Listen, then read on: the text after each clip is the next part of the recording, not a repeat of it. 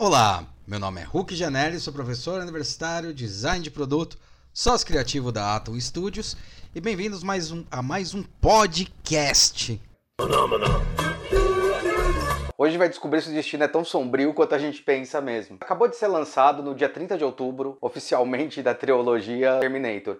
Eu, como fã, fiquei hiper na expectativa de ver esse filme. Afinal, James Cameron estava voltando para fazer esse novo filme. O que, que, será que ia contar? Voltou a Linda Helmet. Dentro disso, é óbvio que eu fiquei ansioso. Eu vi todos os outros filmes também, né? Uma franquia que eu gosto, eu curto. Na verdade, tem até uma história curiosa sobre essa franquia. Foi a primeira vez que a gente teve videocassete em casa, né? Lá pelos mitos de 84. Eu lembro que foi o filme que a gente alugou, né? Tinha até uma coisa curiosa. Deu um pau acho que no canal, né? Tudo que era vermelho no filme ficava verde. Então a primeira coisa que eu vi assim do Exterminador foi o olho verde dele, achei estranho, mas depois a gente corrigiu, né? Que nossa, sempre gostei dessas histórias que falam muito sobre futuro. E daí em 92, né? o privilégio de conseguir ver no cinema, né, o Terminator. E puta, foi legal pra caramba. Nossa, e o filme é sensacional, né? Depois passou um tempo aí, acabaram fazendo três, né? Rebelião das Máquinas, depois o quatro a salvação, né? E o Gênesis. Qualquer forma, agora foi lançado esse novo. Óbvio que eu fiquei nesse hype, foi surpreendente quando chamaram a gente para fazer o balde pipoca do novo Exterminador do Futuro. Que a gente fez, que a gente é, desenhou, remodelou. Eu estou muito, muito lisonjeado quando eu peguei esse projeto, eu vou ser muito honesto falar sobre ficar nervoso. não fiquei super nervoso, né? Ansioso, porque afinal é um personagem que eu gosto, é uma série de filmes que eu acho bacana. Eu tava ansioso já com o filme, daí de repente cai no colo para fazer o Terminator foi uma coisa bem, bem gratificante, né? Então eu posso dizer que o destino não foi tão sombrio assim. Devido a alguns reviews que a gente está vendo, algumas pessoas falando sobre como gostou tal, a gente resolveu fazer falando um pouco como foi o processo, criação e desenvolvimento desse balde de pipoca para o filme Exterminador do Futuro, Destino Sombrio. Se inscreve no canal para receber mais notificação. Não esquece de é, seguir a gente nos podcasts, no Instagram e no YouTube e roda a vinheta. Maná, maná. Maná, maná. Maná,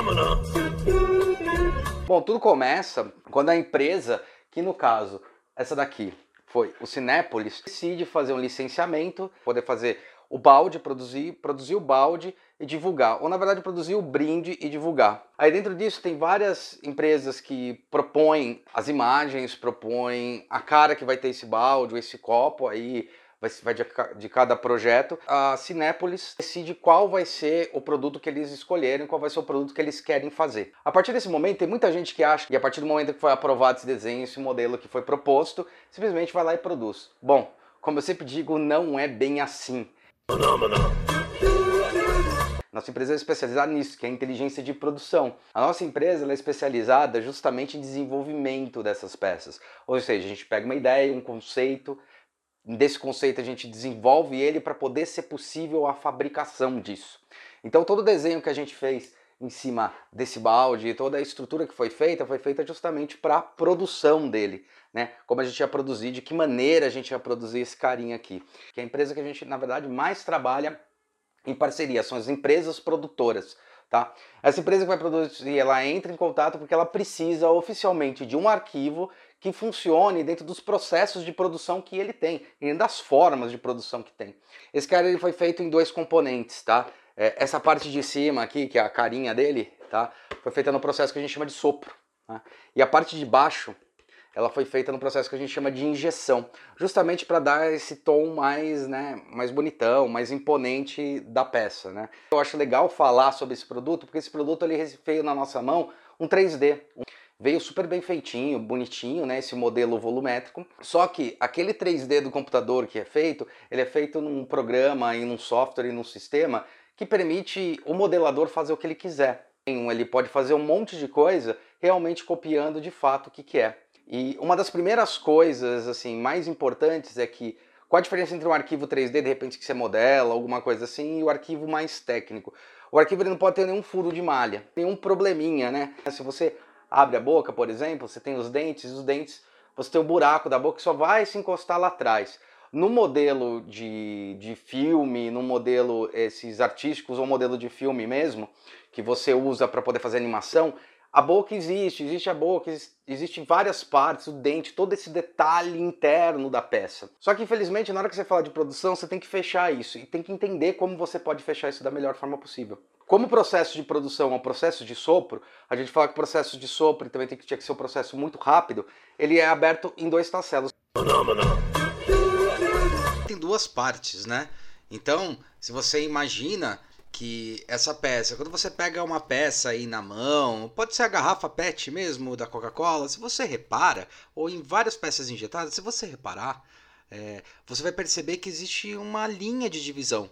Essa linha de divisão, na verdade, é o fechamento do molde, é onde esses dois tacelos se encontram. Teve que imaginar isso, teve que tomar decisão para que lado que a gente fazia, e o molde ele vai abrir uma parte indo para frente, outra parte para trás, né? Olhando a figura, então uma parte do molde forma o rosto e a outra parte do molde vai formar a, nuca. Isso quer dizer o quê, né? Quando a gente toma essa decisão, que essa peça ela não pode ter nenhum ângulo negativo legal de enxergar é como se fosse uma forma de gelo, tá? É, a forma de gelo, se você olhar ela, você vê que ela tem ângulo, né? Ela, o gelo sai de uma forma meio tra trapezoidal, né? É, então ele tem um ângulo de saída na hora que você aperta a forma, saca o gelo. Agora imagina se isso fosse ao contrário. Você vai apertar, não sai o gelo, né? Porque tá para dentro, né? É, o gelo tá ao contrário, você não consegue fazer. Então, é, é assim que também a gente pensa esses modelos. Então foi muito delicado e teve que pensar bem nisso na hora que a gente foi executar a peça. É, oficialmente, dentro do, do projeto, é, o Exterminador do Futuro ele tem alguns detalhes na caveira que quando você olha uma caveira, oficialmente a caveira ela faz essa bochecha, né? Que é a maçã aqui do rosto, que tem essa parte da estrutura óssea, né? Ele faz isso daqui, isso daqui oficialmente ele sobe e depois ele desce, ou seja, ele vem para cá, sobe e desce. Aqui a gente teve que fazer um truque para que ele ficasse reto para poder ter saída de extração. Tá? É, é uma preocupação? Poxa, lógico que é. Inclusive fazer uma caveira. A caveira, geralmente, ela tem muitos detalhes e muitas reentrâncias, né? E isso daí podia ser complicado. Pô, como é que eu vou fazer a extração? Então teve que pensar nessa extração. Isso é bacana de falar, porque muitas vezes eu já fui esse cara, principalmente quando eu fiz é, a faculdade, né? Quando eu era estudante ainda de, de design e tal, era uma coisa que eu criticava, pô, o cara esqueceu algum detalhe aqui, meu, pô, ah, cadê os fiozinhos? É que ele fez um negocinho de fiozinho aqui, dá exemplo, né? Fiozinho, mas tem uns fios passando assim, né? Cadê esses fios? Poxa, ah, esse dente tá meio estranho, porque o dente daqui, sabe? Você começa a questionar essas coisas e fala, pô, o cara não prestou atenção. Quatro anos depois, eu passei pelo mesmo perrengue. E, e aí eu falei, puta, e aí? Agora eu entendi o que aconteceu. Eu entendi que, de fato, muitas vezes a gente tem que fazer tomadas de decisão para produção. Só que não pode perder nunca em mente o que é o conceito, o que é a peça. A peça ela não pode deixar de parecer o que ela é. Outra questão que foi muito louca nesse projeto é que quando me ofereceram o projeto, quando comentaram que esse projeto ia vir para a gente fazer o desenvolvimento, uma das primeiras coisas que eu fiz foi começar a pesquisar o Terminator que já tinha. Quando é, eu fui ver, eu falei, caramba, eles vão fazer o T-800, né? E daí eu comecei a pesquisar o T-800 e tal, e daí eu recebi a imagem desse. Aí eu olhei e falei, que estranho. Ele não parece ter 800. E daí eu até comentei com a, com a agência, né, quando eu recebi, porque foi, foi no mesmo dia, né? Eu recebi e falei, poxa, não é o teu 800? Eles falaram, não, não é o teu 800. A gente vai fazer o, o Dark Terminator, que é o novo Exterminador, né? Eu achei isso legal, eu vou ser muito honesto, achei muito legal essa proposta, tá? Porque geralmente a pessoa vai apostar naquilo que é mais certo, né? Você vai fazer um T800, que é o do Schwarzenegger, né? É, com certeza vai chamar mais atenção, tal, pô, um T800 tal, mas foi muito legal porque eles fizeram realmente o um novo Exterminador. Fui ver o trailer, fui ver, fui ver algumas questões, a própria modelagem que a gente tinha me mandado do original, né? Ao mesmo tempo foi falado, olha, a gente vai fazer essa base e essa base ela vai ser injetada. Por que, que ela tinha que ser injetada? Porque no processo que a gente ia fazer não dava para fazer soprado isso daqui. E também fica bem mais bonito, bem mais resistente. O nome aqui, achei que ficou legal, parece uma cabeça de decoração. E aí dentro desse processo foi pensado como é que ia ser feito cada etapa. Então cada detalhe desse produto, cada elemento desse produto, ele foi pensado assim é, cirurgicamente. Quando a gente tomou a decisão que a gente ia realmente fazer a divisão do molde aqui, a gente é, fez isso porque qual ia ser o lado que a gente ia tomar mais decisão? A gente podia fazer o fechamento do molde aqui, Teve algumas peças foram feitas, o Deadpool que a gente fez foi feita no fechamento aqui. Fica legal, fica interessante, né? É, o Homem-Formiga, acho que também foi o fechamento aqui, se não me engano. Tá? É, mas a gente tomou a decisão de que o fechamento ia ser aqui. Quando a decisão está tomada aqui, foi muito legal porque como é que a gente tomou essa decisão? Tá? Primeiro, por uma questão de produtividade, segundo, observando a peça. A gente viu que os detalhes mais ricos e as coisas mais importantes estariam na fronte do produto. Então, isso é uma tomada de decisão e uma tomada estratégica de decisão. Tá? Parece que não, mas é. E em cima disso, então, a gente consegue detalhar muito bem o que tem na frente, ou o máximo possível do que tem na frente. Né? É, tomando cuidado com algumas coisas. Então, é, começa a observar e começa a ver quais são os pontos que a gente pode elencar mais, fazer melhor, de que maneira a gente pode fazer melhor para poder efetivamente fazer ele funcionar da maneira adequada e ainda ter a impressão de ser o próprio produto, de ser a própria peça, tá? É, aí na lateral a gente tinha pouca possibilidade de trabalhar elementos gráficos, né, justamente por esse arrasto do material, mas mesmo assim, é, tomando cuidado, tomei cuidado, né, para fazer direitinho aonde ser extração para poder puxar o máximo possível. Essa parte da maçã foi uma parte bem delicada, como é que a gente ia evidenciar isso, né? É, se uma caveira ela tem aquele detalhe, a gente conseguiu de uma maneira adequada. E a parte de trás foi mais copiando o que seria o pescoço e tal. O pescoço, inclusive, do personagem, isso é bem interessante, né? São coisas do projeto que eu acho legal falar. Porque a cabeça, ela oficialmente ela faz uma curva e depois vem a coluna cervical. Então ela faz uma curva maior e vem a coluna cervical. Só que esse produto ele também tinha uma outra diretriz que tinha que ser seguida. O tamanho dele, ele tinha que ter 4 litros dentro daqui. Então, onde é que eu vou jogar 4 litros? Como é que eu vou fazer isso? Poxa, eu podia fazer essa parte aumentar o produto? Era uma opção, mas isso vai gastar mais material, mais produtividade, mais ferramental, um monte de problema que está associado. Então, qual que foi uma saída inteligente nesse processo? A gente fazer só um, um, um, pequeno rebaixo aqui mostrando que ia ter isso daqui e depois fazer que a coluna como se ele estivesse olhando um pouquinho mais para frente, né? Como se eu tivesse, ao invés dele estar tá olhando aqui, eu estava um pouquinho mais virado. Foi uma brincadeira de posicionamento. É, você tem um maxilar e esse maxilar foi um problemaço, né? Como eu vou fazer esse maxilar ter extração se ele teoricamente poderia ser negativo, né? E como é que a gente vai trabalhar isso daqui? Aí um dos truques de trabalhar isso daqui foi justamente fazer com que ele fosse caindo esse ângulo e ao mesmo tempo aqui caísse mais rápido, né? É, quando eu digo mais rápido, é, a gente caiu um pouco mais rápido aqui na frente, depois aqui a gente deixou para que aqui no, na emenda eles chegassem juntos. Não precisava necessariamente chegar junto, né? Mas chegassem no mesmo no mesmo andar. Para quê? Para poder ter extração. Então, de frente, a gente consegue ver que tem esse maxilar de lado, tem esse maxilar. Então, esse desenho do maxilar precisa ser muito bem marcado. E foi um problemão. Descobrir como é que a gente ia marcar, de que maneira ia ser marcado essa história. Algumas peças. Então, tudo isso são partes de decisão de projeto. É decisão que a gente tem que fazer. E é delicado fazer essas decisões. É... Então, ao contrário do que muita gente pensa, é muito difícil é, você pensar de que maneira fazer, quando você olhar uma peça dessa e falar, puxa, eu poderia ter feito detalhe aqui maior, pô, é, talvez não desse para fazer por causa do método de produção. Inclusive para o método de produção que a gente usou e para o tipo de peça que a gente conseguiu, tanto nesse quanto nos outros produtos que a gente fez, é, eles chegaram muito perto do real, eles são muito fiéis, né? E isso é, traz um orgulho enorme, porque é muito estudado. Cada traço, cada linha, cada ângulo que a gente vai colocar, a gente olha em todas as posições e vê se ainda manteve a característica básica desse produto. E tem que manter, porque senão a pessoa vai pegar e beleza. E está sendo muito gratificante, né, a cabeça. Primeiro porque realmente, olha lá, ó. Eu vou, vou vir com a cabeça aqui, ó, assim, né, exterminador. E é, primeiro que é muito gratificante, porque sim, é uma peça e é uma franquia que eu gosto pra caramba. E segundo, fazer ele foi muito legal. Foi feito na unha, foi feito tudo, parte por parte. A gente pegou como base, sim, os elementos que tinham no primeiro 3D para entender volumetrias, entender onde a gente podia trabalhar. Isso ajudou bastante essa primeira modelagem. A gente não teve, é, a gente teve referências do filme só de imagem, tá? Então teve que trabalhar isso, entender como seria cada volume, cada coisa, entender esses detalhes da bochecha que é muito louco, né? Que ele, ele tem uma bochecha mais, entre aspas, orgânica, não é tão reta, não é uma chapa, né? Então é muito louco, né? Bochecha não, aqui é maçã, né? Essa parte de cima aqui, né? Onde termina é, o alojamento do, da órbita, né? Aqui embaixo.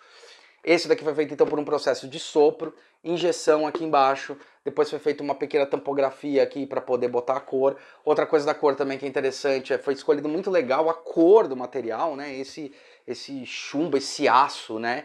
É muito legal essa cor. É, por que, que de repente não veio pintado o dente, né? Só veio pintado o olho tal? Porque isso daqui também é custo de produção, né? Para fazer cada parte dessa, você tem que fazer uma máscara específica e isso amplia mais a produção. Então, ao invés de ter duas pinturas, tem uma pintura só.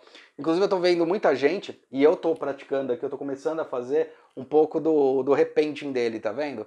Eu comecei a brincar aqui com os dentes, fazendo repainting é, do, do outro, né? Como eu estava falando, a pintura estava falando anteriormente, então ia sair muito custo fazer essa pintura. Então eu proponho para vocês uma, uma brincadeira. Postem lá no Instagram nosso do, do da Atom Studios, né? É, mandem aqui pro, pro nosso canal no Facebook também, né? É, façam um repainting, né? O repainting tem muita gente fazendo, né? O repainting que é você é, pintar do jeito que seria legal. Inclusive eu vi até um cara fazendo repainting, ele colocou até aquelas estruturas, umas estruturas aqui de metalzinho, né? Que ele colocou, né, melhorando a peça, achei bem legal, bem curioso. Faça um repainting e a gente fala sobre ele, como é que funciona, vai ser é um desafio que a gente lança para vocês, tá? Da outra parte. Eu recebi essa peça oficialmente agora, na segunda-feira, né? Hoje, hoje é quarta. Recebi na segunda-feira de noite e vim correndo aqui para falar, para fazer o para mostrar, né, falar sobre isso e agradecer, porque a gente está tendo feedbacks excelentes sobre isso é hiper gratificante. Tá? É, eu trabalho com isso, eu gosto de entender que quando a gente faz uma peça dessa, por mais limitações técnicas que se tenham, conseguir chegar no que, no que agrada as pessoas é, é fantástico. Foi muito legal, foi muito bacana, é gratificante. Esse aqui eu acho que já é o, o décimo balde que a gente faz né, de, de produtos promocionais. É, isso quer dizer que a gente está trabalhando de uma maneira mais coesa, está realmente cumprindo com essa história de tentar trazer para o cliente final a percepção, ou seja, eu não quero só que as pessoas comprem o balde, é, comprar o balde é uma estratégia das empresas para realmente conseguir ter mais lucro, isso é normal, isso faz parte do mundo dos negócios, tá? mas eu queria que as pessoas, além disso, realmente quando elas levassem, elas sempre olhem e vejam que esse produto foi feito com carinho, foi feito realmente com dedicação, com alguém que gosta é, dos produtos que faz. É, mas é super gratificante e é legal, porque a proposta de design de produto, independente se está fazendo artístico, independente se a gente está fazendo uma coisa que é um, uma figura, né, ou a gente está fazendo uma coisa que é um produto, a gente sempre está pensando no cliente. Então, é, quando a gente teve justamente essas respostas das pessoas falando o, que estão curtindo pra caramba o Exterminador, foi muito gratificante. Então, é, muitos desses produtos, tanto Thanos, quanto esse, quanto os outros produtos, a gente acaba pegando meu, no final da produção. O que sobrou lá de resquício de final de produção a gente pega, porque é produto contado, né?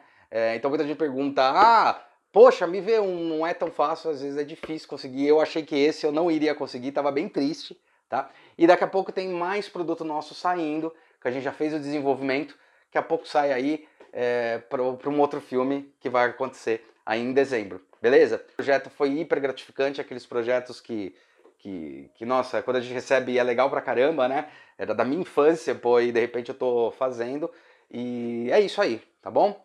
Então, desafio do repenting, mandem aí, falem, botem, botem no Instagram, publiquem aí os repenting. Não se esqueça de inscrever no nosso canal e I'll be back.